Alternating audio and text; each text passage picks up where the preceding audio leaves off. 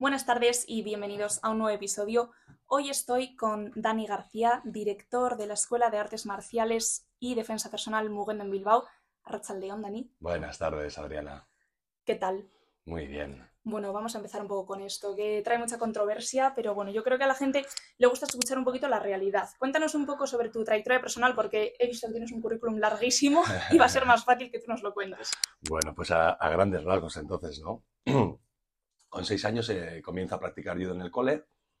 Con 13 años comienzo en una escuela privada de artes marciales a practicar kickboxing. Con 17 me traslado a otra escuela a seguir con mi formación y es a esta edad cuando consigo el cinturón negro de kickboxing. También es en este momento en el que empiezo a impartir clases para adultos en la primera escuela en la que empecé a entrenar y compagino esta docencia impartiendo clases para niños en diferentes coles de Vizcaya. También hago cursos de defensa personal para adolescentes en diferentes institutos y bueno, posteriormente comienzo mi aprendizaje en Mugendo consiguiendo el cinturón negro en el año 2004. Y actualmente soy tercer dan. En el 2003 inauguramos la escuela y desde ese día, pues hasta, hasta hoy, aquí estoy. He entrenado y realizado cursos de otras disciplinas de artes marciales deportivas, también militares, que son muy buenas como métodos de defensa personal, que es un poco también lo que os interesa en este asunto, ¿verdad? Sí, que igual trabajáis con bastón y demás, ¿no? Eso es. Y eh, también he hecho cursos de otras eh, cosas eh, fitness como puede ser el pilates, el yoga, el tai chi. También he sacado la titulación de masaje como algo de desarrollo personal, conocimiento del cuerpo un poquito. Y, bueno, intento pues, formarme a diario, ¿no? Sí, formación continua. Eso es. Y ahora lo que intento pues, es eh, transmitir estos conocimientos a mis alumnos de la mejor manera que puedo y sé. Madre mía. Pues muy bien, estamos, vamos, encantados todos de escucharte seguro. Vamos con la primera pregunta. ¿Qué significa ser sensei y qué nos enseñan las artes marciales, Dani? Bueno, pues eh, su traducción literal es el que ha nacido o, el que ha caminado antes. En la cultura oriental es un título honorífico que también se aplica a cualquier persona que se dedica a la docencia o, sea erudita en alguna materia o campo. O sea, que no tienen por qué ser las artes marciales. exactamente, eso es. Y lo que nos enseñan las artes marciales, pues bueno, pues defensa personal, lógicamente. En el plano físico aportan innumerables beneficios, una buena forma física con, todo lo que ello conlleva, fuerza, resistencia, flexibilidad, muchísima coordinación, en definitiva, salud y, y bienestar. En el plano mental y espiritual nos enseñan valores y principios positivos para el desarrollo personal, respeto, disciplina, perseverancia, humildad, empatía, autoestima, autocontrol, un montón de cosas. A nivel cardiovascular dicen que las artes marciales son de las más exigentes, ¿no? Son completas, trabajas el estado anaeróbico y el aeróbico, estás cambiando constantemente de estado, al final también eh, la forma física es eh, impecable, claro, lógicamente. Vale. Eh, lo principal de, para mí, lo que yo creo y más importante que nos enseñan, es que te enseñan a evitar una confrontación y que la pelea sea el último recurso a utilizar. Pero bueno, si es necesario, pues estás preparado para la guerra. pues sí aquí, Aquí la paradoja de las artes marciales, ¿no? Te entrenas para ser un guerrero, pero de la paz. Pues, pues muy bien, muy interesante, sí, sobre todo en nuestro trabajo, ¿no? Que siempre lo que hay que evitar es la confrontación y, trabajar y quemar todos los cartuchos anteriores. Hay una anécdota que a mí me gusta mucho, que se, eh, le preguntan a un maestro que, si sería capaz de detener una bala. Y, él responde que sí. Dice, y le preguntan, oye, cómo puede ser esto? Y él responde que, podría hacerlo no permitiendo que una situación llegue al punto en el que la otra persona quiera dispararte, escape a tu control. ¿eh? Esta es la traducción, te lo juro, de nuestro trabajo. O sea, eh, evitar a toda cosa. O sea, muchas veces las situaciones escalan en violencia y lo que tenemos que hacer es trabajar y saber trabajar de tal forma que eso no llegue a ese punto. Claro. Que si llega, lo que tú has dicho, hay que estar preparado, pero sobre todo evitar. Mucho, mucho autocontrol. Eh, el, hombre decía, eh, disparan a mucha gente porque continúan con la pelea, eh, siguen discutiendo, se empujan, se provocan verbalmente y, al final es como, le dice, sí, venga, vamos, dispárame, y el tipo va y te dispara. Y, luego le preguntas, oye, ¿por qué me has disparado? Pues, si tú me lo has pedido. o sea, que al final, pues el autocontrol también que te, que te aportan las artes marciales, no sabiendo que además el daño que tú puedes infringir a una persona te lo puede infringir también a ti. Por lo tanto, también tienes que ser comedido. ¿eh? Y, entonces el hombre dice, pues bueno, pues, pues ya sabes, eh, puedo tener una bala en el sentido de no permitir que una situación llegue al punto de que esa persona quiera dispararme. Al final es una muy bonita enseñanza, pues sí, me ha encantado.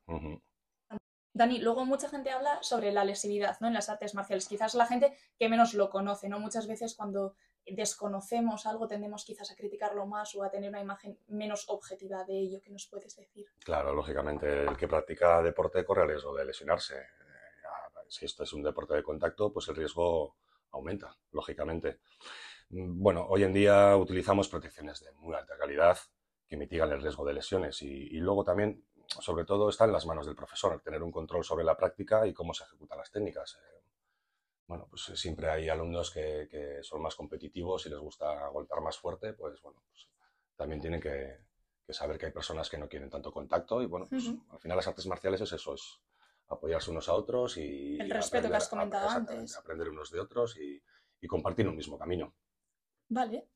Bueno, ahora eh, te voy a hacer quizás las preguntas más controvertidas que mucha gente no quiere contestar, pero bueno, ¿crees que rendimos igual hombres que mujeres? Ay, bueno, esta es la, pregunta que te ha creado tanta controversia, ¿no? Sí. Bueno, pues a ver, eh, esto es ciencia y biología. Eh, que los hombres y las mujeres tenemos diferencias es obvio. tenemos diferencias morfológicas, hormonales, de estructura ¿Y que no es muscular. Malo? No, por supuesto. al igual que el cerebro de los hombres y las mujeres funciona de diferente manera, tenemos eh, hemisferio derecho e izquierdo, el, hombre tiene más desarrollado el izquierdo, que es eh, el, analítico, la mujer el, derecho, que es el de las emociones y la memoria, y bueno, la mujer luego tiene más conexiones entre los hemisferios, ¿no? Tenemos más cortocircuito. y, y, bueno, pues el hombre dentro de, ese, de los hemisferios por separado, pues eh, la conexión de ese hemisferio es, es mayor. Eh, así que bueno, yo creo que está claro que el funcionamiento es diferente y que creo que lo mismo pasa en el aspecto deportivo. El cuerpo del hombre, aquí ya tengo datos ¿no? que es pues, científicos y biológicos, que es, por término medio un 8% más grande, un 10% más pesado y un 7% más alto que el de que la mujer. Esto es provocado por la producción de estrógenos en la mujer. Esta frena el crecimiento del cuerpo, mientras que los andrógenos hacen lo contrario, aumentan el crecimiento de músculos y huesos. La masa magra de pico de la mujer se alcanza a los 13-15 años en la adolescencia, mientras que el del hombre eh, se aumenta hasta los 20. Por lo tanto, es una diferencia abismal. Sí, los hombres es como que siempre tardan un poquito más en desarrollarse, en llegar a la madurez, ¿no? Eso es. Pero bueno, eso también mm, para este tema pues parece ser que es un hándicap. Aunque bueno, luego veremos que igual, pues con entrenamiento y, disciplina, pues todo se, puede perfeccionar. Eh, luego también, pues eh, la mayor eh, cantidad de grasa dificulta la práctica deportiva. Aumenta la fatiga, la fatiga, reduce la motricidad. Esto hace que los hombres sean, pues, pues fíjate, un porcentaje de un 30% más fuertes. Eh, puesto que el tejido pesa el doble. O sea, digamos que la mujer más fuerte y el hombre más fuerte, si los comparamos, la mujer va a ser alrededor del 30% menos fuerte. Mm, según la biología, sí. ya, es bastante, un 30. Al final, bueno, también los deportes tienes que tener en cuenta, sobre todo los, deportes nuestros, los de contacto, están divididos por pesos, que hay una diferencia de peso muy pequeñita y eso hace que también las estaturas sean bastante parecidas, no siempre es así, ¿no? Luego también las categorías están divididas por, por, hombres y mujeres, ¿no? Al final sí, pero bueno, yo también muchas veces reflexiono sobre la envergadura que tenemos. Yo igual soy mm, más o menos igual de fuerte que un hombre de mi tamaño, pero igual soy mucho menos fuerte que una mujer de 1,80 y 75 kilos. Es que la envergadura, aunque sea dentro del mismo sexo, también es un dato importante. Sí, sí, bueno, al final esto son estadísticas un poco globales y, y, luego pues cada uno es un mundo, ¿no? Sí, sí, sí. Vale, Dani, ¿y algún otro dato que nos diferencie, que nos puedas aportar? Pues sí, sí, hay más. Mira, por ejemplo, la mujer tiene una talla entre 7 y 10 centímetros inferior al hombre. Somos pues más bajitas. Eso es. En resumen. Posee entre 4 y 6 kilos eh, más de grasa y pesa cerca de 10 kilos menos. Eh, además, los hombres, pues, eh, tenemos más masa muscular, las extremidades más largas, el tren superior más amplio que bueno, que al tener los hombros eh, lo tenemos más amplio porque los hombros están más distanciados y esto al final es una ventaja mecánica que tenemos sobre, sobre las mujeres porque te permite manejar más peso. Ajá, vale, eso no lo sabía, la verdad, ni idea. Lo que estoy aprendiendo hoy.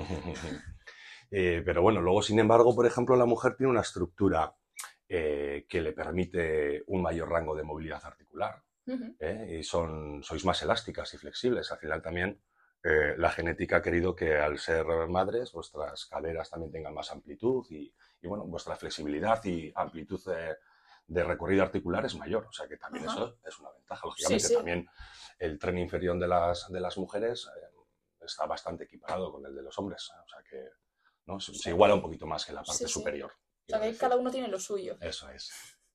Vale, entonces, a ver, ¿cómo podemos resumir todo este, todo este bombardeo de datos? Bueno, pues como vemos, evidentemente diferencias hay, puesto que la genética y la naturaleza así lo ha querido, ¿no? Eh, pero bueno, esto no debe ser una excusa para conseguir los objetivos marcados, eh, solo quizá pues, que nos lleve más tiempo o esfuerzo conseguirlos. Bueno, para mí esta es la pregunta más controvertida de todas. Nosotros en la policía vamos a desarrollar un mismo trabajo, tanto hombres como mujeres, pero a la hora de acceder tenemos unas pruebas físicas diferentes. Los ejercicios son los mismos, pero con marcas diferentes. Levantamos menos peso, corremos menos distancia las mujeres que los hombres. ¿Crees que esto es justo? Eh, bueno, analizando todo lo que hemos hablado anteriormente, Parece que sí, ¿no, Adriana? ¿Tú qué opinas? no sé, yo no puedo opinar, no es objetiva mi opinión, ah, porque estoy, estoy, dentro y, soy mujer, entonces no puedo opinar. Bueno, pero al final un poco la lógica también eh, creo que es la que nos hace ¿no? determinar que esas pruebas tienen que ser un poco más livianas quizás para las mujeres, no lo sé. Sí, a ver, luego también esto eh, podemos entrar a debatir de que quizás son demasiado poco exigentes, mm, qué se dice la gente.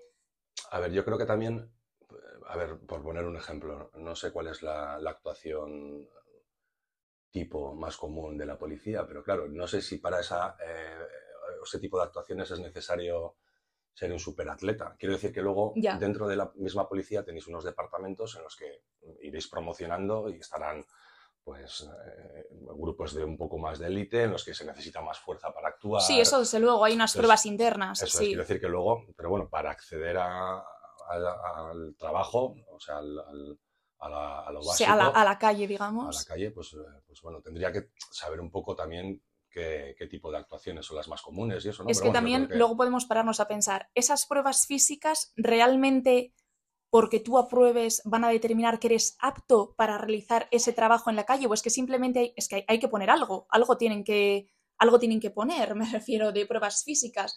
¿Realmente tus resultados se ven reflejados en el trabajo real de la calle o son simplemente unas pruebas físicas que hay que aprobar o suspender. O sea, y eso solo, eh, aparte de pruebas físicas, me imagino que también hay otro tipo de pruebas, ¿no? Sí, desde luego. Sí, tenemos teoría, psicotecnia, testes de personalidad, las pruebas físicas, una entrevista personal. ¿Algo de defensa personal os piden para...? Dentro. Dentro. Sí, hay una formación y con unos exámenes.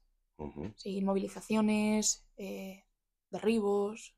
Bueno, lo que está claro que es que ellos requieren que tienes que estar en una forma física X. X para, para poder entrar, ¿no? Que puedas echar una carrera detrás de, de alguien. Y, Efectivamente. Y luego, bueno, no solamente el, el, tema físico, me imagino que ser una persona ecuánime que sepa actuar ante un conflicto y...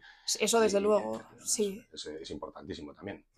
Sí, a ver, al final, eh, cuando vemos eh, deporte, en las Olimpiadas, lo que sea, hombres y mujeres compiten separados. Las mejores mujeres tienen marcas inferiores que los mejores hombres. En cualquier disciplina, ¿no? No sé. Eh, yo no soy objetiva, como te he dicho, porque al final yo me tengo que enfrentar a eso. Si yo tuviera que preparar un press banca de 35 kilos, 50 repeticiones para sacar un 10, pues me las vería muy apuradas. Pero también creo que 12 repeticiones con 25 kilos, que es lo que yo tengo que hacer para aprobar, me parece muy fácil de alcanzar. Pero bueno, es que tiene muchos matices. Bueno, al final esto es un, somos un complemento, ¿no? Los hombres y las mujeres. Cada tenemos unas virtudes y al final, pues complementarlas creo que es lo, interesante en, este tipo de trabajos y en todos al final. Creo que, es lo... Trabajar en equipo, que es lo que... Exactamente. Lo que tenemos que hacer. Pues Dani, para ir acabando, a ver, te voy a hacer una pregunta que es muy recurrente en mi perfil y yo nunca sé responder porque no soy ninguna experta ni mucho menos en artes marciales y es, para ser policía, ¿cuál es el arte marcial el mejor que deberíamos de practicar para desenvolvernos bien en el trabajo si en un momento determinado necesitamos eso, un enfrentamiento cuerpo a cuerpo, reducir a una persona, lo que sea. Bueno, tenemos que tener en cuenta una cosa y, es que cualquier arte marcial eh, te va a enseñar defensa personal. Luego también tenemos que ver las necesidades y, las limitaciones que tienen los policías, porque creo que últimamente cuando vais a detener a un, a un delincuente le lleváis una rosa antes, ¿no? bueno, sí, la verdad que, a ver, intentamos hacer nuestro trabajo de la forma más profesional y limpia posible porque ya sabes que si no van a por ti. Lógicamente, era una broma, pero bueno, al final creo que también estáis bastante limitados. ¿Y grabados por móviles? Bueno, sí. Y, eso condiciona muchísimo ¿no? la, práctica que tú quieras llevar a cabo. Eh, podríamos determinar que existen artes marciales deportivas, ¿no? que son las que mm, ahora mismo, bueno, las artes marciales fueron creadas para la guerra y por lo tanto ya e, esa base fundamental que había hace muchos años se ha transformado un poquito pues, por la demanda de la gente, que lo que le gusta es hacer deporte, estar en forma y aprender a defenderse. ¿no? Entonces vas a encontrar un elemento muy, muy amplio de, de, fitness, de ponerte en forma y aparte pues defenderte. Pero claro, cuando realmente tienes unas necesidades, como puede ser la, policía o los militares, pues sí que es cierto que existen las artes marciales militares, ¿eh? en las que el foco principal del trabajo es la defensa personal, no solamente de cuerpo a cuerpo y manos vacías, sino eh, ante armas de fuego y, armas blancas. Por lo tanto, eh, mm, si la pregunta es qué tipo de arte marcial podría yo decir que es el más adecuado para, este tipo de trabajo, pues creo que me decantaría por, este, ¿no? por el de las artes marciales militares. Nosotros en nuestras clases también trabajamos la defensa personal de manos, vacías, agarres, proyecciones, lusaciones y demás, pero no es el foco principal de la actividad ya que la demanda actual es, otro tipo de actividad, ¿no? Es, estar en forma, físico, aprender a defenderse, pero bueno, no tan explícito como, como la policía o los militares. Yo me he formado en, en, otras eh, eh, marciales deportivas y militares, como he dicho antes, y bueno, pues eh, en el caso de tener que dar una clase privada a una persona que necesite algo en concreto, lo podría hacer, ¿no? Pero no lo hacemos. Para eso también hay disciplinas como la que te estoy, eh, te estoy comentando que están especializadas en eso, que creo que es muy interesante para, para vuestro trabajo. Em, decirte qué tipo, qué disciplinas, pues eh, no creo que sea lo más correcto. Yo creo que cada uno investigue, pruebe y, y la que, que, más le guste, le, le, satisfaga y se encuentre cómodo. Luego también, no solamente es la disciplina que vayas a, a, practicar el programa técnico, tiene que haber una conexión con el profesor, con el grupo también tienes que estar rodeado de, un buen ambiente, que te sientas Disfrutar al fin y al cabo.